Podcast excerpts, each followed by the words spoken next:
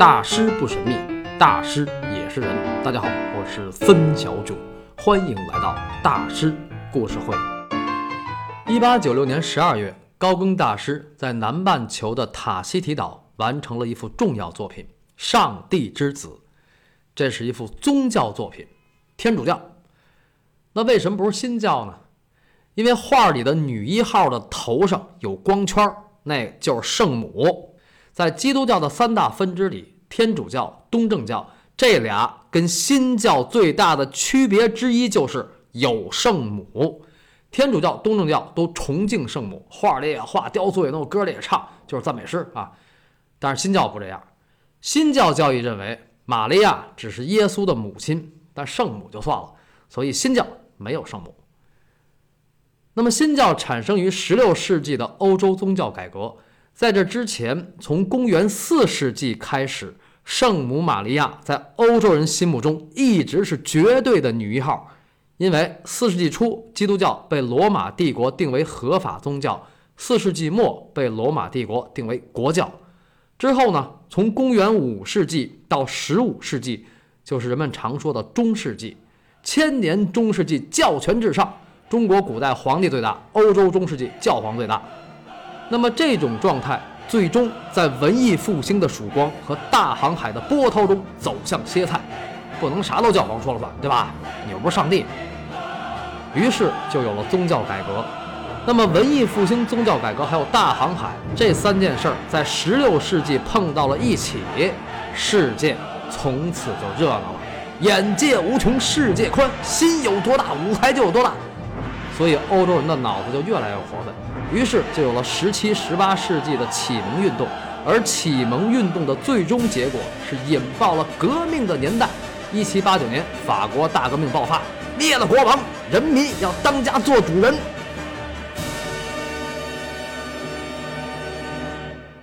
所以后来世界就更热闹了。我为什么要说这些呢？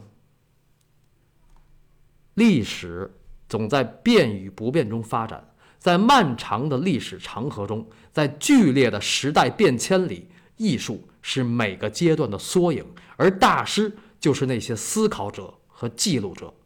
所以，人类不管怎么折腾，有些东西总会留下来。所以我们看陈丹青先生的《局部》第三季里，意大利的那些教堂里满墙的天主教壁画，包括穹顶上都是，那都是教皇上画的。而在那些画里，耶稣基督和圣母子。是绝对性的主题。其实这圣母子啊，就是圣母颂啊，世上只有妈妈好。但是在十五世纪后半期，圣母的女一号地位被一个美女严重动摇了。这个美女风情万种，她就是女神维纳斯。维纳斯是罗马神话的称呼，在希腊神话里叫阿弗洛狄特。专门负责谈恋爱啊，活得比较热闹，贵圈比较乱。这个文艺复兴的大师们好多画的都是维纳斯的那些事儿，比如波提切利呀、提香啊等等吧。那这就是跟圣母反着来啊，这就是娶了媳妇忘了娘啊啊！嗯，还还不是媳妇，维纳斯只谈恋爱不结婚，因为他是已婚。你看，你看这个不道德的女人啊，不是不道德的女神。其实维纳斯这样吧，也是不得已。她不是爱神和美神吗？但是嫁了个老公奇丑无比，而且还是个瘸子，所以她就不断的出墙啊，出墙啊。维纳斯的老公呢是火神乌尔坎努斯，也就是希腊神话里的赫菲斯托斯，他是众神中的第一能工巧匠。为了获取维纳斯的芳心，精心为她打造了一枚刻着玫瑰花的戒指。但是维纳斯就是不理他，那没办法，没有爱情，那没有爱情干嘛要结婚呢？哎，包办婚姻啊，维纳斯也不容易。但是这事儿呢，就先不细说了，咱们还是说圣母子。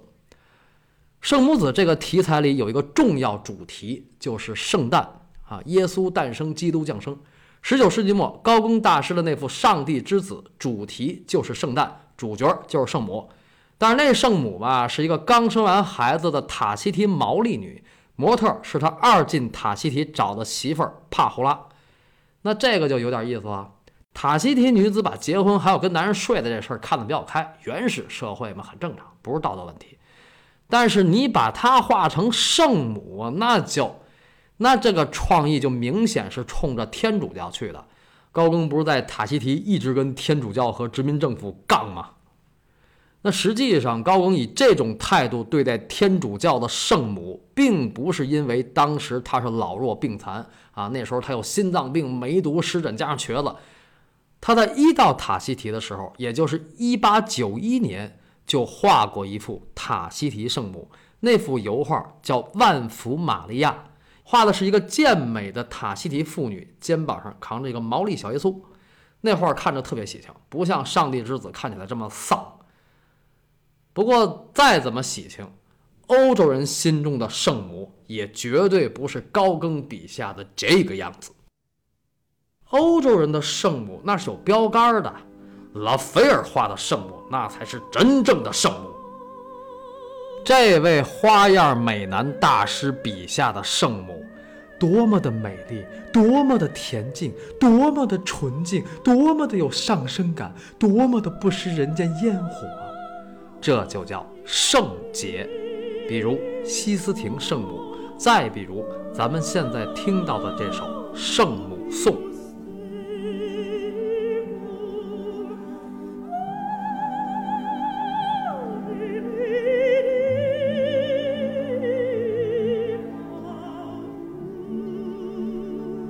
要查百度呢，可以看到这首《圣母颂》的作者是古诺、巴赫这俩人啊。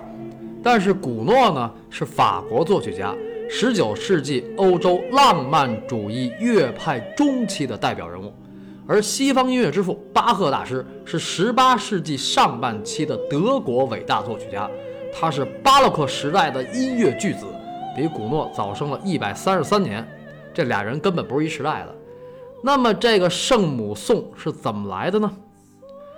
这古诺跟巴赫大师呢都是音乐大师，他们俩的事儿我就不在这儿讲了，我会单录个小音频单聊。另外呢，古诺在二十一岁去了意大利的罗马，他在罗马的西斯廷教堂深受启发，继而创作了大量的宗教音乐。这是否与拉斐尔的西斯廷圣母大有关系呢？这个。真没有，古诺在罗马根本就没有看到拉斐尔的那幅画，因为拉斐尔的西斯廷圣母压根儿就不在罗马的西斯廷教堂，而是在意大利北部的一个城市叫皮亚琴察。拉斐尔是为皮亚琴察的西斯廷教堂画的那幅西斯廷圣母。西斯廷圣母充分证明了拉斐尔是画圣母的第一高手。但是，他并不是画圣诞的第一高手。要说圣诞题材啊，就是表现耶稣诞生、基督降生，画的最牛的，那得说是波提切利。波提切利啊，达芬奇的师兄，意大利文艺复兴时期佛罗伦萨画派最重要的画家之一，意大利肖像画的先驱者，十五世纪八九十年代佛罗伦萨最出色也最出名的艺术家。那为什么不是达芬奇呢？因为达芬奇当时不在佛罗伦萨，而在米兰。达芬奇是在米兰火起来了。在今天的英国伦敦国家美术馆里，收藏着波提切利的一幅作品，叫《神秘的基督降生》，那才是史上最最著名的圣诞画作。普天同庆，四方来贺，天使在舞蹈，圣母在祈祷，一派盛世欢歌。这幅画作于一五零零年年末的佛罗伦萨。佛罗伦萨，欧洲文艺复兴的翻地，为什么呢？这个原因很多，非三言两语以在下区区不才可以说清。因为历史既是多棱镜，也是罗生门。但是我可以从一个简单的点来聊聊这事儿。佛罗伦萨也叫翡冷翠，这是一九二五年徐志摩先生翻译的。但是翡冷翠这听上去很冷很绿啊，它就是块翡翠啊，缅甸玉。不过大多数情况下。佛罗伦萨其实一点都不冷，你想南欧那种地方，对吧？佛罗伦萨是地中海气候或亚热带湿润气候，蓝天白云，阳光静好，满城的土红色房顶。佛罗伦萨意大利语的字面意思是“百花之城”，也意为“鲜花之城”。不管是百花还是鲜花，从十三世纪到十五世纪，这座城市真的是满庭芳啊！百花齐放，鲜花灿烂，姹紫嫣红开遍，一帮大师在这儿横空出世。首先是十三世纪下半期的但丁，然后是十四世纪的彼得拉克、薄伽丘，这仨人是文艺复兴前三杰，也叫文坛三杰。那美术这边，首先是十三世纪后半期文艺复兴新艺术的先锋骑马布埃，然后是他的高徒，欧洲近代绘画之父、跨世纪的乔托。再下来，十五世纪意大利文艺复兴绘画的奠基人和先驱。现实主义开荒者马萨乔啊，也叫马萨奇奥，然后马萨乔的学生乌切罗，再然后是波提切利、达芬奇以及米开朗基罗等等吧。这些个大师可都是佛罗伦萨人，他们就出生在那儿。哎，怎么没有拉斐尔呢？啊，怎么能没有拉斐尔呢？因为拉斐尔。不是出生在佛罗伦萨，他是出生在乌尔比诺。佛罗伦萨在意大利中部，乌尔比诺在意大利东部，俩地儿相隔二百多里地，基本上相当于北京到天津的距离。但是，拉斐尔虽然不是佛罗伦萨人，但却是在佛罗伦萨步入了一线画家之列，从此真正踏上了大师之路。我们管拉斐尔、米开朗基罗、达芬奇叫文艺复兴三杰，其实准确的说应该是后三杰，也叫文艺复兴美术三杰。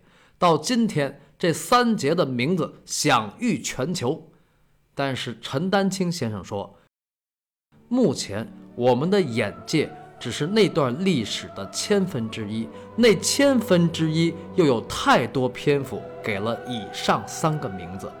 所以，文艺复兴从前三节到后三节，将近三百年的时间里，这些人们都知道的大师们和那些人们不熟悉、不知道的大师们一起见证和创造了那个伟大辉煌的时代。而作为它的发源地和最最重要的中心，佛罗伦萨当真是人杰地灵、群星闪耀。那么。在波澜壮阔的16世纪即将开始的时候，达芬奇、米开朗基罗还有拉斐尔这三位旷世奇才又将各自迎来怎样的命运呢？请听下集《文艺复兴一五零零》。